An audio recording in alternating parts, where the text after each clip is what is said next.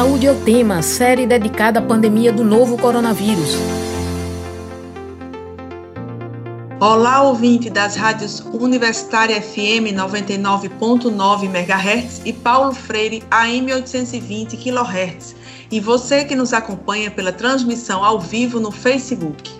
Quando o novo coronavírus chegou ao Brasil pelos aeroportos no início de março, a Covid-19 atingia principalmente pessoas brancas e das classes média e alta no Brasil. Em poucas semanas, a doença se espalhou pelas periferias das grandes cidades brasileiras, atingindo a população negra e periférica, que mais depende do Sistema Único de Saúde, o SUS.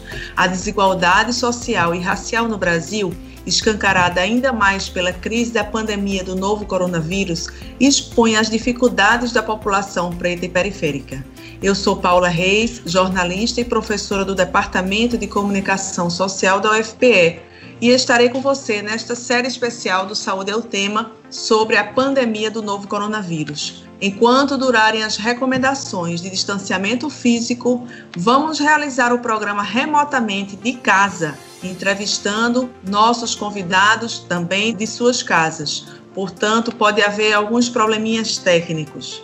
Lembro que, além de ser veiculada nas rádios universitárias FM e AM da UFPE e ao vivo pelo Facebook, esta edição também fica disponível no formato de podcast nas plataformas digitais. É só procurar Saúde é o Tema, Coronavírus, para encontrar o podcast na plataforma de sua preferência. Nesta quinta edição do Saúde é o Tema, especial coronavírus, sobre as questões étnico-raciais na pandemia da Covid-19, vamos conversar com a epidemiologista, sanitarista e pesquisadora em saúde da população negra e da saúde da mulher negra, Rose Santos. Olá, Rose, obrigada pela disposição em participar da nossa discussão de hoje. Olá a todos e todas. Espero a gente ter um bom papo. Convidamos também para a nossa conversa a assistente social, coordenadora do Serviço Integrado de Saúde, SIS, e ex-secretária de Políticas Afirmativas da Secretaria de Promoção de Políticas de Igualdade Social, Ângela Nascimento. Seja bem-vinda, Ângela. Obrigada pela participação conosco aqui hoje. Boa tarde. Eu agradeço o convite e considero uma oportunidade ótima da gente estar debatendo esse tema tão importante para a nossa população. Ângela, um levantamento do Ministério da Saúde aponta que o número de casos da Covid-19 entre pessoas negras e pardas é menor que entre brancas, mas o número de óbitos é maior.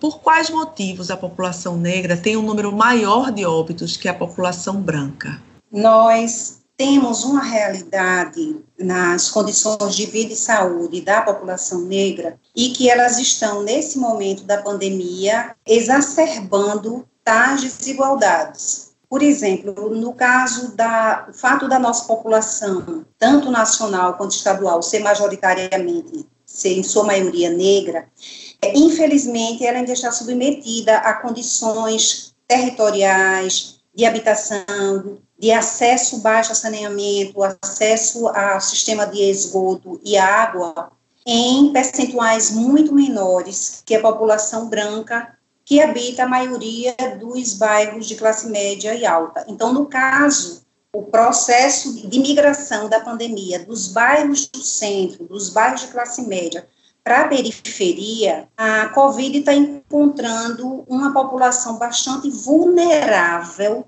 a todas essas condições, inclusive do ponto de vista da comunicação e do acesso a uma comunicação pautada em fontes seguras. Então, isso é um dos elementos que tem levado a um aumento dos óbitos por parte da população negra em relação à população branca. A população negra, a maioria usa o Sistema Único de Saúde. Né? E Rose, você poderia também acrescentar, quer acrescentar essa pergunta, essa relação que o número de óbitos entre a população negra é maior do que, a, do que na população branca? O que Ângela traz é só para reiterar o que Ângela trouxe agora recentemente, que esses óbitos e essas mortes, eles têm crescido principalmente intradomiciliar dentro dos domicílios, né, o que a gente chama de óbito domiciliar, e isso também vai reverberar e tem uma ligação com o que a gente chama de comorbidades, né? E aí a COVID ela tem uma relação com essa questão da comorbidade para o agravamento, para o que a gente chama de CIRAG, que é a síndrome é, respiratória aguda e grave. É, e nessa população tem crescido muito e é, é importante que a gente dialogue, que a gente comece a, a ter um pouco mais de apropriação é, desse dado. Nos balanços diários sobre a situação da pandemia no país, o Ministério da Saúde não costuma divulgar dados sobre raça e cor de pessoas que confirmaram a Covid-19. Dados sobre raça e cor são divulgados semanalmente em boletins epidemiológicos do Centro de Operações de Emergência do Ministério da Saúde. Além disso, poucas secretarias estaduais de saúde informam esses microdados como é o caso de Alagoas, Amazonas e Espírito Santo. Como vocês avaliam a falta de transparência e de que modo ela impacta na saúde da população negra nesse momento da pandemia, especificamente? O quesito raça-cor é um dado que ele tem extrema importância dentro dos sistemas de saúde, dos formulários, né, que ele tem aí é, cinco perguntas, na verdade, cinco é, raça-cor, que é branca, parda, amarela, indígena e preta, e essa pergunta que é feita para preenchimento desse formulário é feita de forma autodeclarada. Então, a pessoa que está sendo consultada, ela precisa responder né, de acordo com, a, com essa autodeclaração. Né? O profissional ele não pode né, jamais preencher de acordo com o que ele visualiza, porque essa é uma pergunta que deve ser respondida pelo usuário, pelo paciente, pela pessoa. O quesito raça-cor já tem muitos anos aqui no Brasil que foi implantado, mas a gente se depara com o que chamamos de racismo institucional dentro dos serviços de saúde, e a gente tem a dificuldade da transparência desse dado, tanto da questão do profissional ele reconhecer esse dado como um dado que tem relevância, quanto também dentro do setor de vigilância, de algumas vigilâncias epidemiológicas, o processamento desse dado, ele não vem com tanta, vamos dizer assim, tão explícito, né, que a gente chama de dados desagregados. Porque quando a gente traz um dado em bloco, a gente acaba mascarando, e é o que a gente chama de subnotificação, e as populações vão se perdendo dentro desses dados. Então, de extrema importância que as vigilâncias né, de todos os municípios dos estados elas tragam é, os dados sobre a raça cor dessa população, tanto no adoecimento, que a gente chama de morbidade, quanto na mortalidade dessa população. Uma das dificuldades associado ao baixo preenchimento e à transparência no preenchimento tem sido exatamente o fenômeno do racismo no Brasil. Então, o não reconhecimento do racismo como um fenômeno que estrutura o conjunto das relações raciais e sociais, isso tem impedido, é, por parte das instituições, sobretudo da pesquisa, um lugar de relevância para o que o perfil de saúde da população negra. Então, ele ainda não é tratado com a importância epidemiológica que outros dados, né? Graças ao movimento negro e dentro dele o movimento de mulheres negras, a pauta da saúde, a importância do preenchimento do quesito raça-cor, ela entrou para o SUS a partir da Política Nacional de Saúde Integral da População Negra. Entretanto, ela ainda é vista como uma questão menor. E isso faz com que a gente perca e muito o entendimento, os fatores explicativos que mostram esse conjunto de dados que, se a gente está na pandemia e muita gente negra, que é a soma de pretos e pardos, está morrendo e vai morrer, então, como que um elemento tão importante para a política de saúde ainda é tratado como algo pouco relevante? Isso é um problema especificamente agora é, na pandemia, dispor de dados né, sobre raça, cor, condições socioeconômicas das pessoas infectadas pelo coronavírus, de que forma isso tornaria a gestão da emergência da saúde pública mais eficiente? Ângela. Veja bem, tem um dado muito importante que eu, inclusive, sugiro que as pessoas vejam, que foi a palestra do doutor Adesson Araújo, no dia 4 de maio, que está no Telesaúde, sobre a situação das pessoas com anemia falciforme, das doenças falciformicas, no contexto da Covid-19. Aqui em Pernambuco, nós temos um percentual significativo de pessoas com é, doença falciforme, sobretudo com anemia falciforme, e, em sua maioria, pessoas negras, né? sintomas da anemia falciforme, como, por exemplo, tosse, febre, até a síndrome torácica aguda, dor no peito, ela pode ser confundida nesse contexto da COVID-19 com a COVID. Então, o que o doutor Adesson traz é a importância de se reconhecer as pesquisas sobre anemia falciforme e o quanto esses estudos e pesquisas podem estar orientando os procedimentos na hora que uma pessoa, nesse contexto, que apresenta um quadro de dor extrema, pode ser confundido com COVID. E o isolamento desses pacientes, que é super necessário, inclusive algum, algum medicamento que ajude para que ele não vá aos hospitais nessa, nesse contexto, né?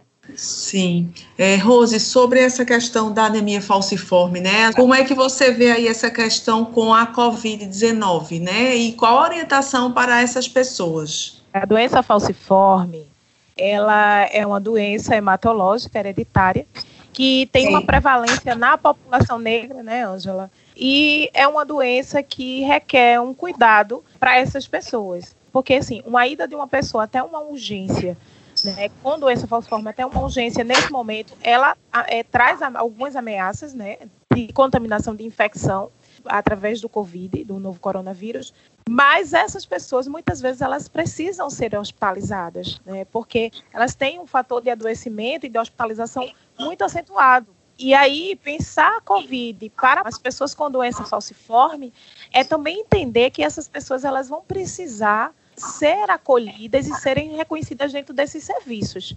Porque elas já carregam um estigma que elas são viciadas em remédios para dor. Então, esse estigma que essa população carrega, que a gente também tem uma relação com o racismo né, institucional, e nesse momento ele se acentua. Então, assim, a preocupação para essas pessoas, ela redobra agora diante a Covid. E também para as pessoas com doença falciforme com Covid. Então, assim, como é que hoje a ciência, a medicina, né, será que já existem pesquisas? A gente tem doutor Adesso, que é um médico hematologista aqui em Pernambuco, inclusive reconhecido no mundo, né, que está, né, não só ele, mas como outros profissionais de saúde que estão é, se dedicando justamente a pensar nesse contexto para essas pessoas, e até porque as pessoas com doença falciforme hoje elas têm um centro de acolhimento, que é o EMOP, que está sobrecarregado, e a gente, nessa centralização, é, deixamos que essas pessoas, muitas vezes, transitem nas redes de, de atenções é, municipais. No Saúde é o tema de hoje. Estamos falando sobre as questões étnico-raciais na pandemia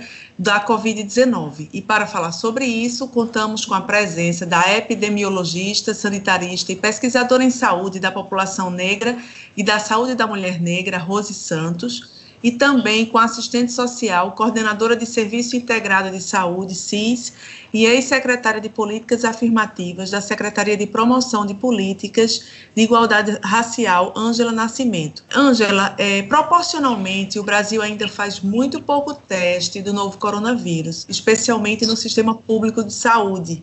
A subnotificação é apontada, então, como um dos problemas que o nosso país enfrenta nessa pandemia.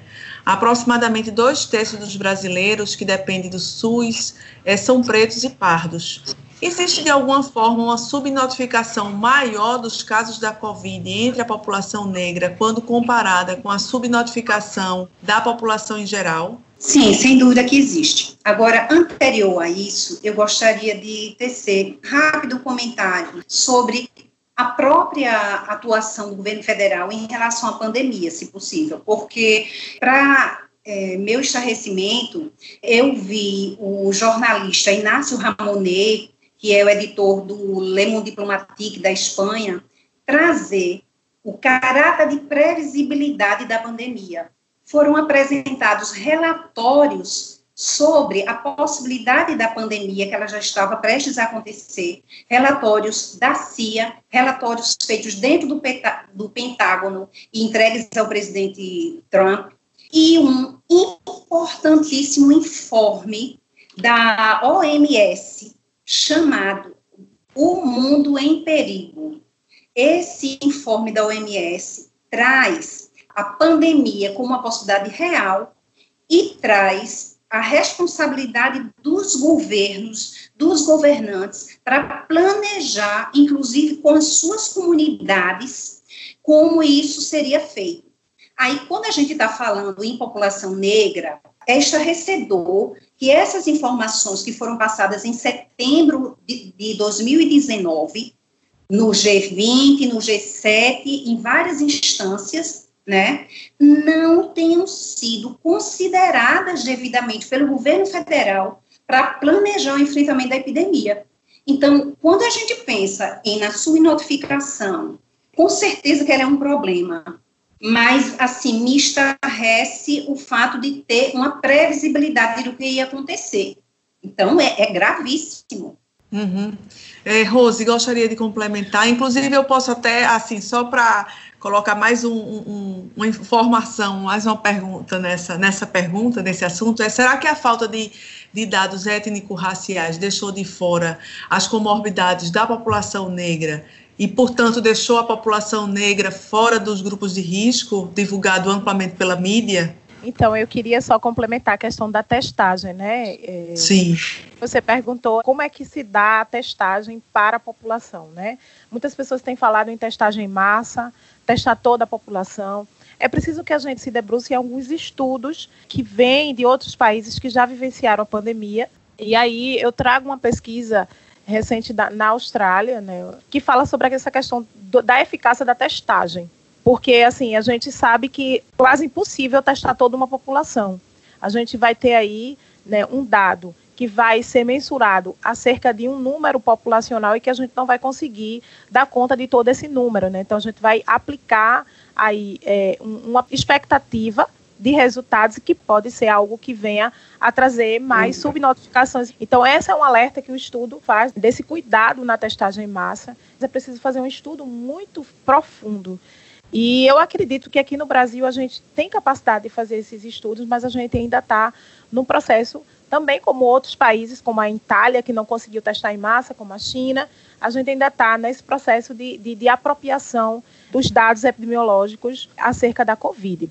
Uma outra questão da testagem, a gente não tem hoje, por exemplo, é, reagente suficiente para todo mundo, né? É, é, é um insumo que ele hoje se torna escasso e de repente a gente começa a usar a testagem rápida, que tem se alerta e tem se estudos mostrado que a testagem rápida ela tem um potencial muito alto de falsos negativos. No entanto, você está infectada, você está com corona, né? Com, com a Covid. Então, assim, tem-se essa alerta também para os testes rápidos. Falando por Pernambuco, a experiência que eu vivencio, a gente tem um cuidado com essa testagem rápida hoje em Pernambuco. Né? A gente está liberando essa testagem apenas para casos de pessoas que já deram positivo, que já estão no processo de tratamento da Covid, ou estão em domicílio, ou estão hospitalizadas. E aí, fazendo só um link de forma bem breve, da importância dos dados da população negra dentro dos boletins epidemiológicos. Isso. E de forma desagregada. Então, assim, a partir do momento que a gente começar a visualizar essa população, a gente vai começar a traçar estratégias de ações e atividades dentro das comunidades de prevenção e curativa, né? E, e, a rede começa a se reorganizar. Então, é a partir desses dados que a gente começa a, perceber em que comunidade se tem mais óbitos por mulheres negras, é, jovens negros, como é que eles estão é, sendo hospitalizados? Será que eles estão tendo uma recuperação no tempo que é preconizado pelos estudos, né? Pelas pesquisas? Ou eles estão indo rapidamente evoluindo para UTI óbito? Então, assim, esses dados que a gente necessita né, para é, que a gente possa também estar contribuindo, né, o quantitativo é importante, mas a gente vai trazer essa epidemiologia para um contexto sociológico, pensando na questão das iniquidades raciais e da equidade em saúde. É, inclusive, só para acrescentar, até mesmo para esse momento, nós temos muitas dificuldades em obter os dados. Né? Para esse programa especificamente, como você fazer uma análise de como é que está o crescimento das pessoas adoecidas com a Covid na periferia. A gente vê nas imagens das mídias, jornais, etc., a população negra nas ruas. É, o fenômeno do crescimento das igrejas neopentecostais também contém um número grande de pessoas negras e que tem sido envolvida nessa falácia de um discurso de que nós não estamos vivendo um problema de saúde é grave. Então, tudo isso afeta, envolve a população negra e a gente, na hora de ter os dados para analisarmos, por exemplo, como é que as mulheres que estão agora para parir, que é a mulher negra que mais morre de morte materna, como é que estão as condições de atendimento, de assistência ao parto, ao pré-natal, nesse contexto?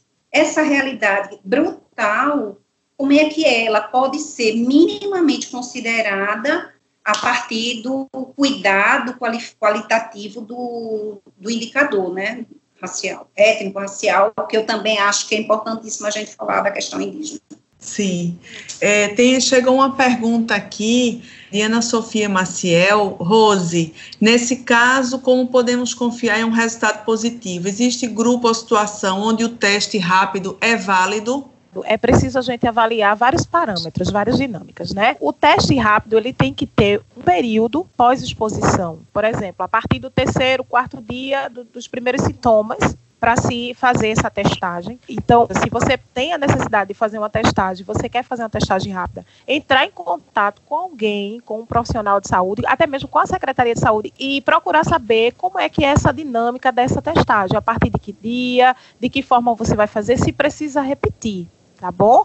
Eu me preocupo enquanto pesquisadora, porque eu sou bióloga, então já passei um tempo dentro de rotina de laboratório, e assim, teste não é uma coisa que a gente vai na esquina, na padaria, no, entendeu? E faz. A gente precisa de toda uma certificação. A testagem rápida, por exemplo, que a gente tem para outras patologias, para outras é, doenças infecciosas, por exemplo, que a gente chama de sorologia, é dentro da unidade de saúde, da rotina. Por exemplo, sífilis, hepatites, a gente não disponibiliza na farmácia. Então, assim, é preciso que você vá até a unidade de saúde ou um mutirão de saúde, mas são profissionais de saúde que vão fazer essa testagem. No Saúde é o tema especial coronavírus de hoje. Estamos falando sobre as questões étnico-raciais da pandemia da Covid-19. Para falar sobre isso, estamos com a epidemiologista, sanitarista e pesquisadora em saúde da população negra e da saúde da mulher negra, Rose Santos, e também com a assistente social, coordenadora do Serviço Integrado de Saúde, SIS, e ex-secretária de Políticas Afirmativas da Secretaria de Promoção de Políticas de Igualdade Racial, Ângela Nascimento.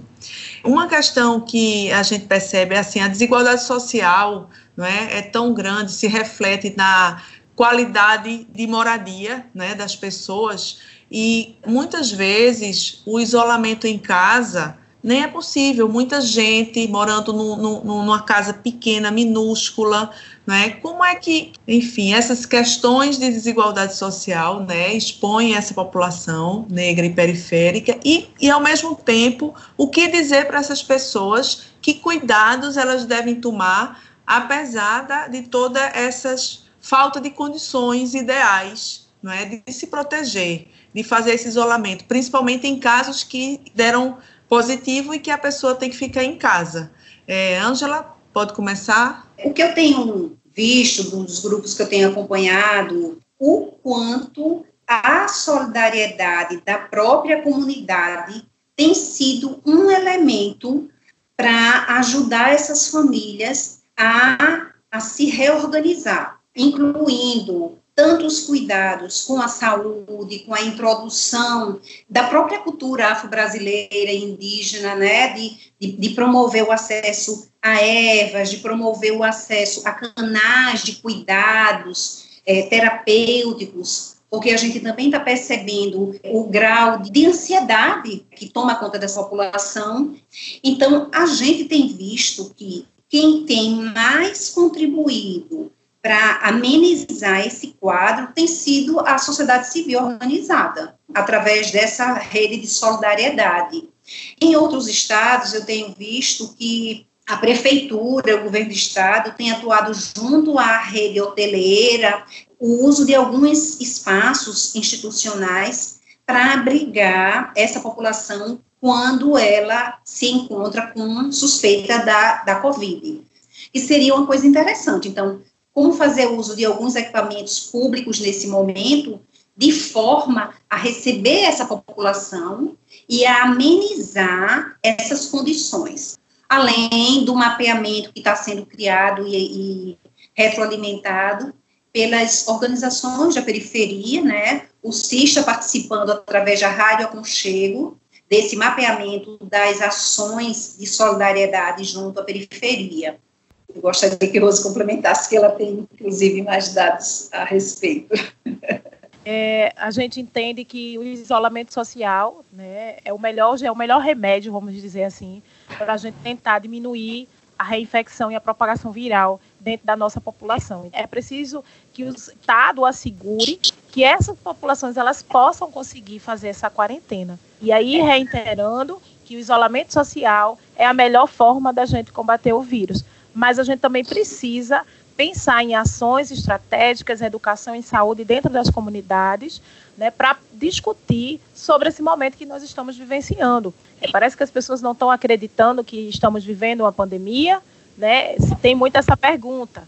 Mas será uhum. que elas não estão acreditando ou elas ainda não conseguem de fato ter informação que chegue para ela de forma qualificada? Outra coisa é a gente ter dentro das comunidades debates, ações e atividades, né, que algumas ONGs e algumas instituições e coletivos de mulheres e coletivos mistos têm feito, né, é, dentro dessas comunidades, tentando assegurar né, mínimo de sobrevivência para essas pessoas. Porque quem está dentro desse contexto social são pessoas que vivem, por exemplo, sobrevivem do, do trabalho informal. Eu estava aqui lendo uma pesquisa do Rio Grande do Sul, que a maioria dessas uhum. pessoas que moram nas favelas, elas sobrevivem do comércio informal. Sim. E nesse momento o comércio informal, ele praticamente parou no Brasil. Como é que é você está dentro da sua casa, né? Tem todo um contexto que aí vem a questão da saúde mental dessas pessoas, que é preciso ser observada, porque uma vez que eu estou dentro de casa fazendo isolamento, mas eu não tenho alimentação, eu estou pensando em como é que eu vou sobreviver daqui para frente, como é que a gente se tem emprego, se não tem. Aí vem o recurso emergencial, não conseguir receber, enfim. Então, assim, Isso. tem todos esses parâmetros, né, Angela, que a gente vai precisar aí trazer nesse momento. É trazer o isolamento social para essas populações como um remédio, né? A quarentena, os cuidados com máscaras, com higiene, mas assim, é pensar que como é que eu vou recomendar a questão da lavagem das mãos para essas populações se eu tenho uma intermitência de água muito acentuada. Né? Algumas comunidades não têm água, passam 20, 30 dias sem água. Então, como é que essas pessoas vão fazer o processo de higiene né, adequado que é recomendado pelos órgãos sanitários? Então, são parâmetros que a gente chama de DSS, né, que são os determinantes sociais na saúde, que para a população negra recai de uma forma muito violenta e, e, muitas vezes essa população ela paga, infelizmente, com né, a morte. Né. Eu gostaria de acrescentar com relação ao acesso aos recursos emergenciais a crueldade que está sendo vivenciada por nossa população.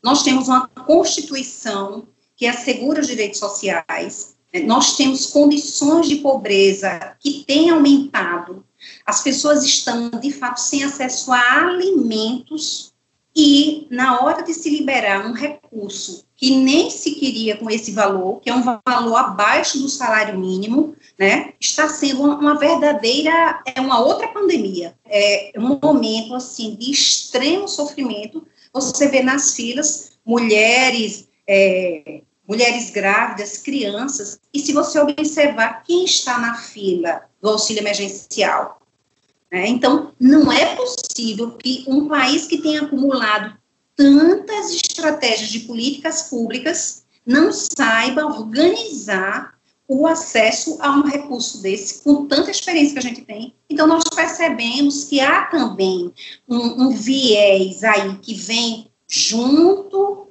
das políticas neoliberais, né, de levar essa nossa população para um lugar completamente destituído de qualquer direito, para não falar da necropolítica agora. Mas é, é muito sério. Em 2009, a Política Nacional de Saúde Integral da População Negra entrou em vigor.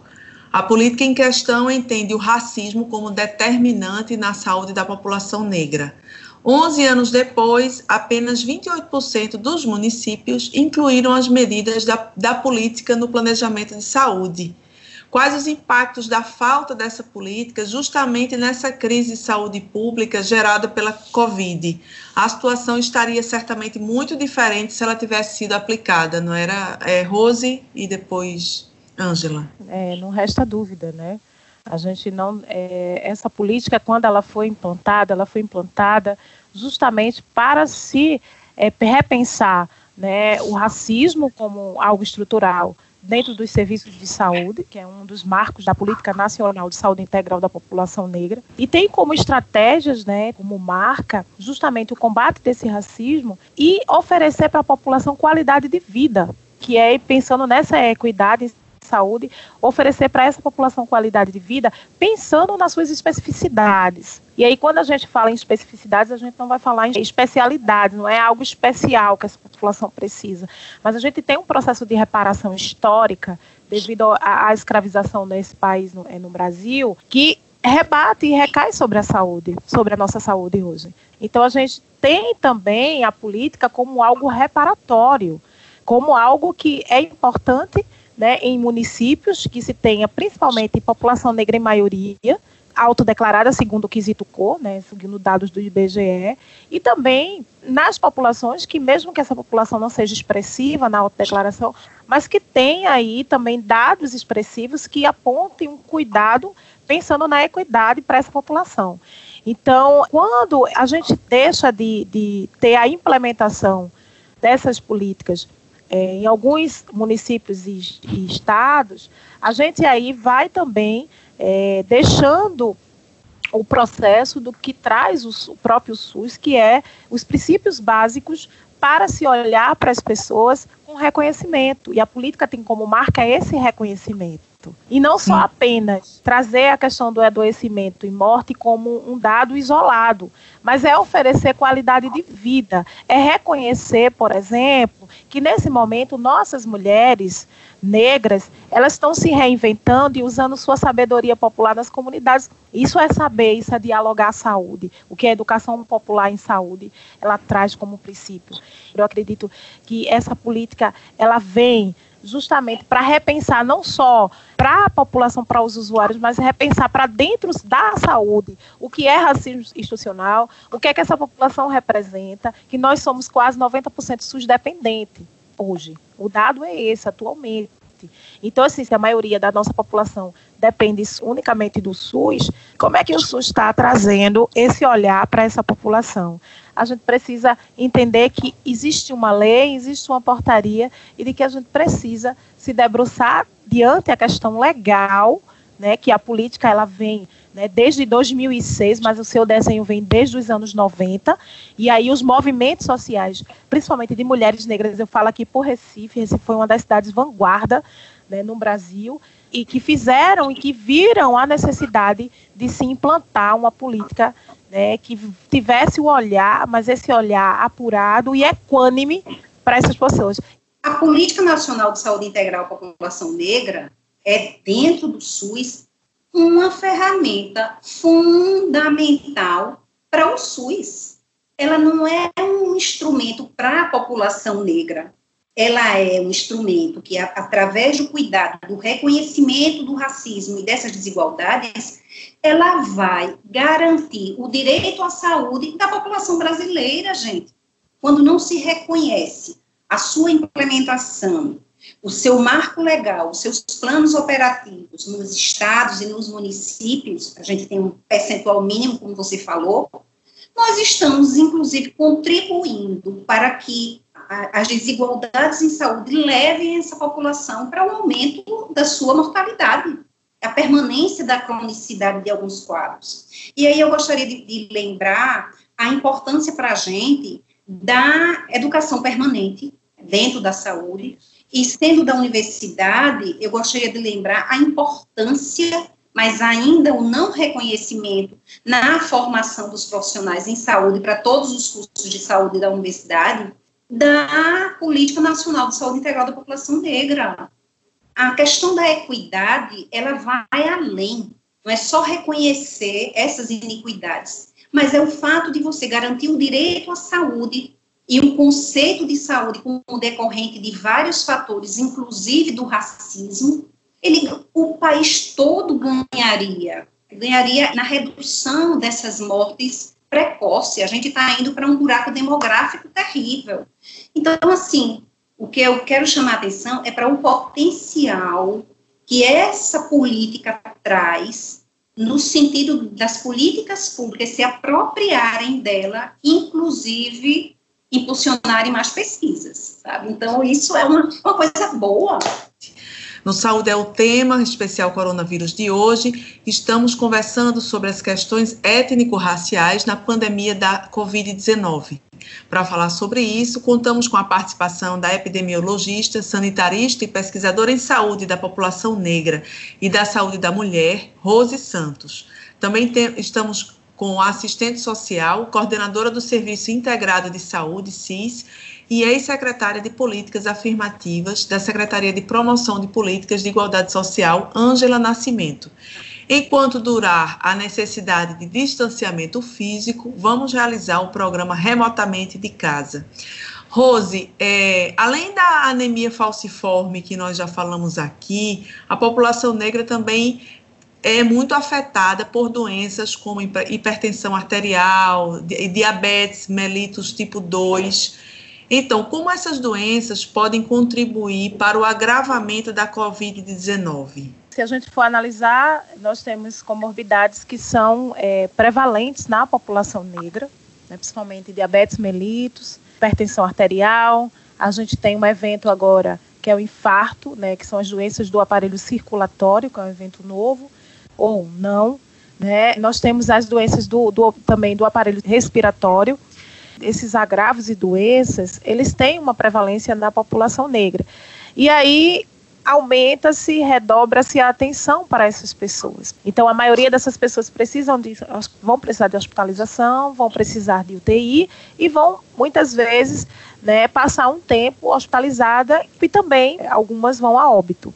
Então, a atenção nesse momento para a população negra que tem comorbidade, ela precisa ser algo muito bem discutido, muito bem avaliado.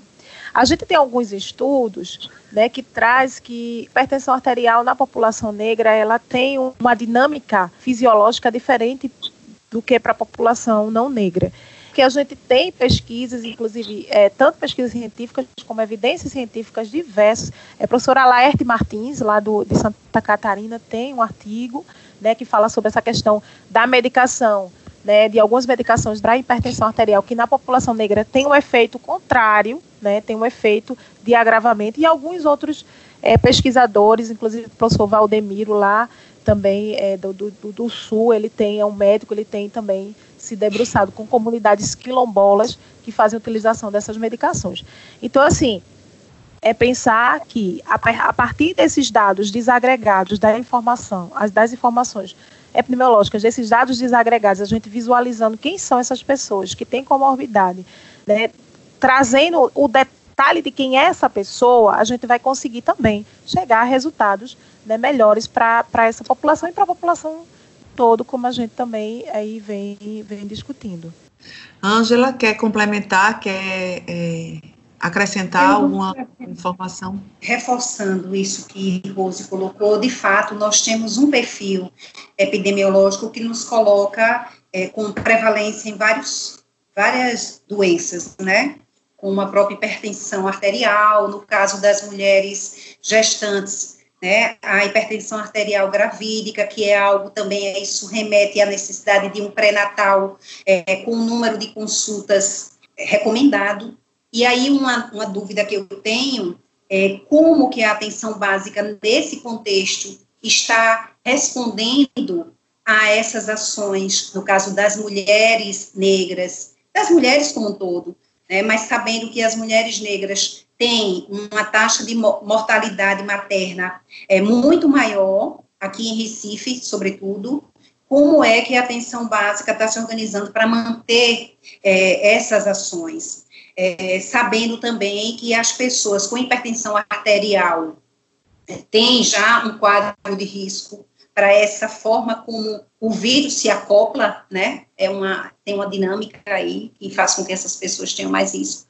E eu acho que a gente pode também estar tá utilizando-se de formas de comunicação, de maior cuidado com essas pessoas, o uso de algumas ervas medicinais que também é, podem ajudar, mas que isso tudo que a gente fala, isso de forma nenhuma deve tirar a responsabilidade do Estado, é, das políticas de assegurar o SUS em sua plenitude. E eu queria, assim, só é, trazer um elemento é, sobre o perfil dos profissionais de saúde agora na Covid. Os, os profissionais que estão adoecendo. Né? Então, é, segundo dados do Ministério da Saúde, a categoria profissional com maior número de registros no sistema de contaminados ou de suspeita é técnico ou auxiliar de enfermagem. Né? E nessa categoria, nós temos uma presença significativa de pessoas negras. Aí, como é que esse elemento é, do pertencimento racial dessa categoria também está sendo considerada ou não no maior cuidado, acesso aos EPIs, né, Rose? São desafios que a gente tem. É, e inclusive é, esse dado, né, Angela, que você tirou, é, extraiu do Ministério, né, é um dado que a gente também cutucou através dos movimentos, né, principalmente através do GT Racismo da Abrasco e Saúde, né, professor Luiz Eduardo é, coordenando, né, a gente fez um movimento para que esse, esse dado ele pudesse ser né, é, desagregado e a gente pudesse conhecer quem são esses profissionais de saúde. Interessante né, que esses profissionais, né, essas técnicas e esses auxiliares de enfermagem, né, em sua maioria, elas também têm um potencial de hospitalização maior do que, por exemplo, as outras categorias. Então, elas se, é, se hospitalizam mais né, com, com a síndrome respiratória, elas vão, ela tem um, tem um índice maior nas UTIs e a gente tem um índice de óbito também maior perante essa categoria. Então, assim, é traduzir que nossas mulheres negras elas estão adoecendo e também morrendo. A gente vai fazer algumas análises de outras é, categorias profissionais, por exemplo, que não são é, médico, enfermeiro e técnico. E aí a gente tem biomédico, a gente tem fisioterapeutas. Os fisioterapeutas também têm uma expressividade de adoecimento muito expressiva, assim, né? Sim, então, assim, biólogos, biomédicos, e quando a gente vai observar quem são, então, assim, onde é que está a população negra dentro desse, dessas categorias, quando a gente analisa esses profissionais que são negros que estão dentro, esses profissionais ainda sendo menor, eles adoecem mais do que os profissionais não negros. Sim, é, vou dar uma lidinha aqui alguns comentários de pessoas que estão acompanhando aqui o nosso, no, nosso programa. Lenils e Cristina Fonseca Freire diz, uma iniciativa muito legal da rádio chamada Duas Pessoas Estão Preparadas. A pandemia vem mostrar o que sempre esteve embaixo do tapete da, da normalidade, as desigualdades. Leônia Malta, o conhecimento ancestral e das comunidades não pode invalidar a responsabilidade do Estado em relação a essa população.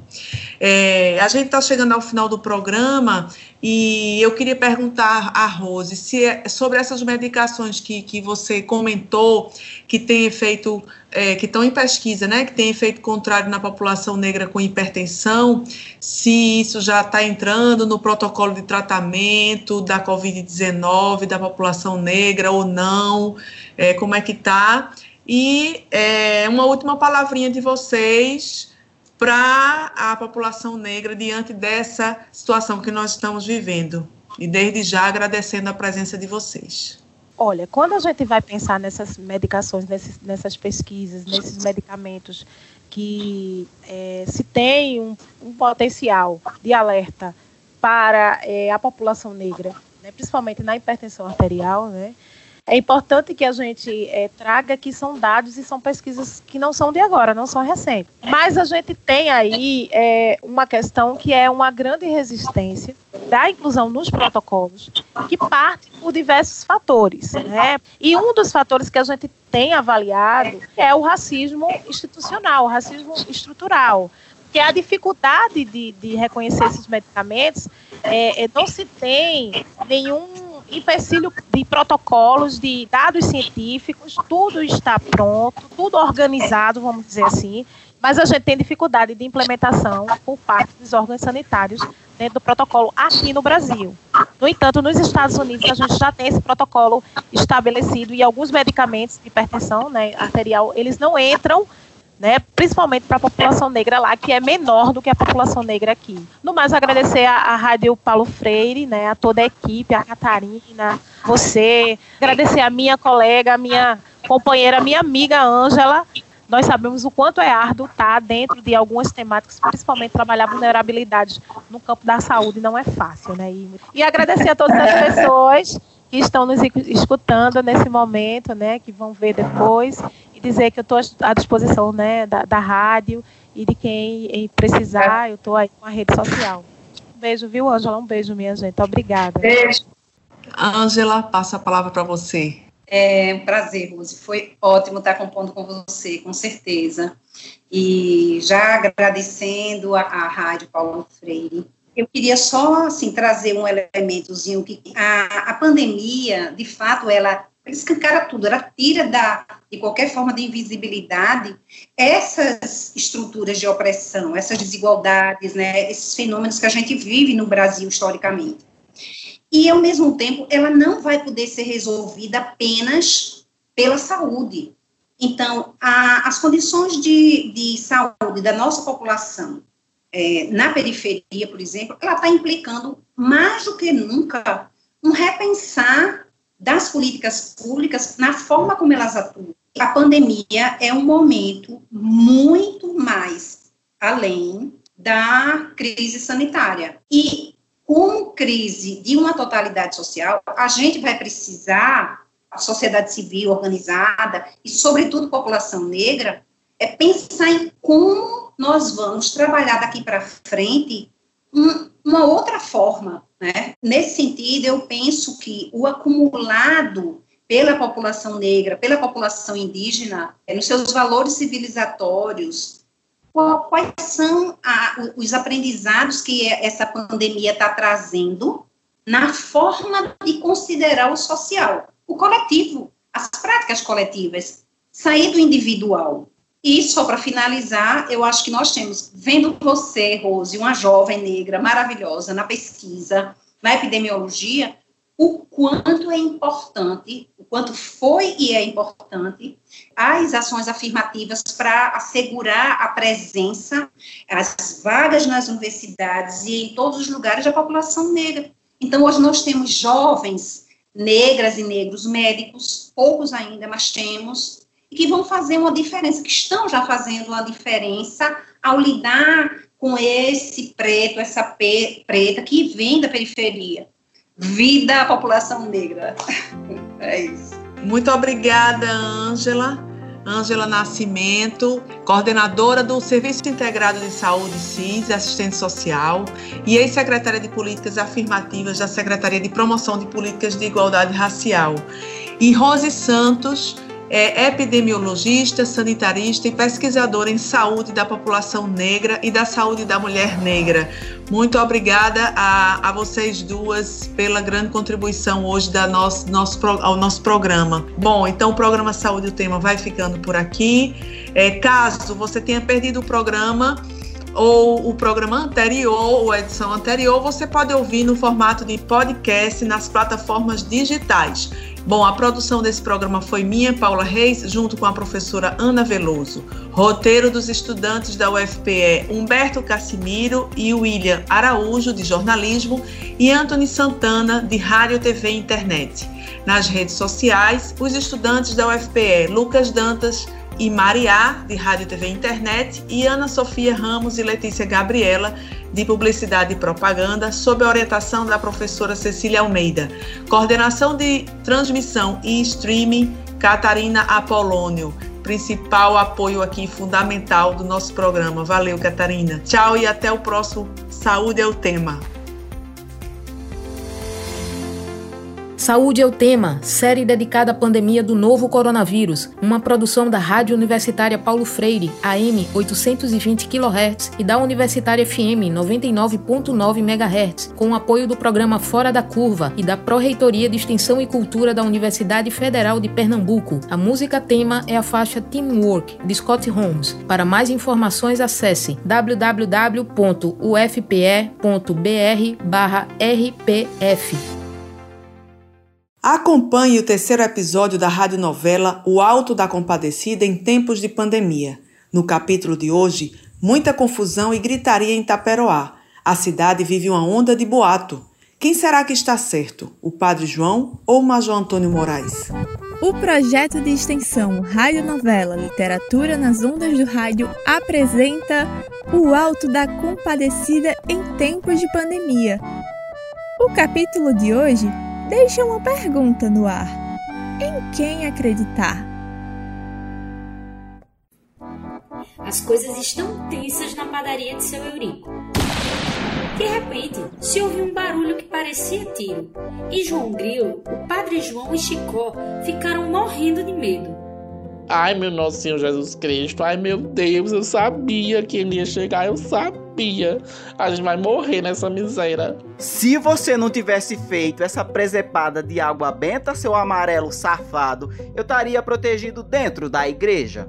Mas logo logo se descobriu que o tal barulho não era tiro, mas o funcionário da prefeitura, a mando do Major Antônio Moraes, chamando a atenção do povo para dar um aviso. Atenção, atenção! Povo da minha querida Taperoá, peço desculpas pelo barulho. O prefeito Teobaldo manda informar a todos que mantenham a calma. Os governantes das cidades vizinhas têm inveja do nosso prefeito Teobaldo, que junto ao nosso amado Major Antônio Moraes trouxe água que Taperoá tanto precisava. Podem sair às ruas, não tem perigo. Perigo mesmo é ficar dentro de casa e morrer de fome. Atenção, atenção! O pobre do moço saiu gritando esse aviso por todas as ruas da cidade. Quando o anúncio foi ouvido na padaria, a tranquilidade voltou, menos pro padre. Olha, ainda bem, viu? Ainda bem. Chega, eu tô aliviado, graças a Deus. Pensei que ia encontrar com meu Jesus, meu Nosso Senhor Jesus Cristo antes da hora, graças a Deus. Eu vou é mandar você pra ver a cara do capeta, seu infeliz. Que história é essa de dizer que eu tô benzendo água que protege do Capitão Covid? Mas, padre, eu só tava tentando trazer um pouco de fé para esse povo. A gente tem que se unir nessas horas. Isso é um abuso, uma calúnia, enganar o povo e ainda mentir em nome de Deus. E é proibido mentir para levar a paz ao povo, padre? Se é proibido, é mais do que proibido. Código Canônico, artigo 875, parágrafo 2, letra J. Isso é uma patifaria. Eu não lhe disse, João, eu não lhe disse que isso ia dar certo, mas você não me escuta, mas você só fala o que você quer e tá vindo aí no lascamos. E tudo isso por migalhas? Esse povo não tem dinheiro nem para comer direito, quanto mais para comprar água benta. Pode não ter dinheiro em dia normal, mas em tempo de desespero, o dinheiro no instante aparece. João tira do bolso o bolo de dinheiro que ganhou vendendo as garrafas de água. Nessa hora, os olhos do padre se arregalaram tanto que pareciam que iam pular e sair dançando. Tudo isso? É, é, padre. Mas agora, com esse anúncio da prefeitura, o povo pode pedir o dinheiro de volta. Não se preocupe, que eu vou ajudar a manter o povo dentro de casa. O que vocês precisam para fazer mais dessas garrafas de água? Oxente, padre, e não era proibido? São tempos de desespero, como você falou, meu querido João Grilo. Refleti melhor e o povo realmente precisa de um pouco mais de fé nessas horas. Vou mandar o sacristão sair de porta em porta, dizendo que a voz de Deus pede para que todos fiquem em casa e adquiram, é claro, a nossa água benta. Certo. E o lucro? Metade do lucro é da paróquia e a outra metade é de vocês. É pegar ou largar. Fechado. E assim, o negócio literalmente abençoado foi firmado. Mas o pior é que o anúncio da prefeitura surtiu efeito e grande parte do povo começou a sair tranquilamente de casa. E aos poucos, Taperoá foi voltando à normalidade. Mas o padre fez o que tinha combinado com João Grilo e Chicó e ordenou o sacristão a ir de casa em casa vendendo água benta e pedindo para que as pessoas não saíssem às ruas. Quando a notícia chegou aos ouvidos do Major Antônio Moraes, a situação ficou tensa. Por quê? Que história é essa? Logo o padre me desmentindo, eu que sempre ajudei aquela paróquia, inclusive com a reforma da igreja que saiu todinha, todinha do meu bolso. Mas eu como prefeito, como eu não sabia o que fazer, vim direto falar com o senhor. Dizem por aí que ele anda vendendo uma tal água benta. Ora, isso é uma afronta. Vou telefonar agora mesmo para o bispo. Isso não vai ficar assim. Enquanto isso, lá em Taperoá, o povo todo ouviu o padre e resolveu ficar intocado dentro de casa.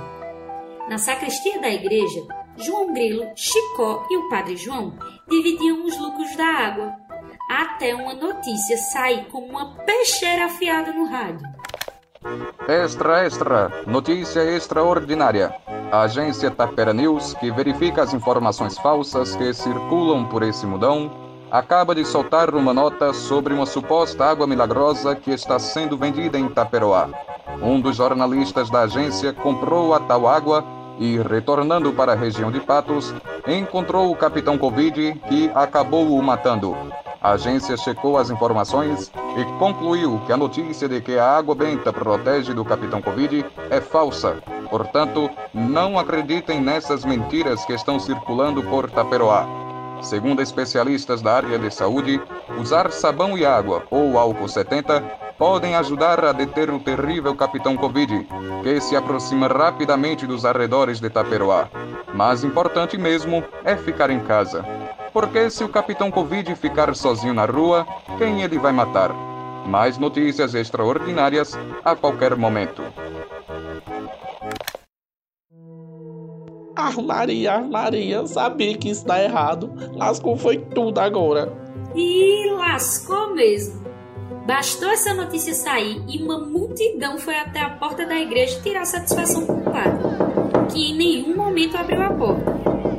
Eu quero meu dinheiro, mas vocês não têm vergonha na cara de roubar o povo desse jeito, não? Mas aquele mar de gente, de tanto forçar, conseguiu entrar na igreja prontinho pra briga.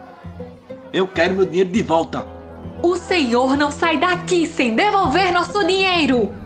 A gritaria era tanta que o padre João, Chicó e João Grilo paralisaram de medo. O que será que vai acontecer com eles? Eita, que essa história tá ficando cada vez mais complicada. E tu não pode perder o próximo capítulo, hein?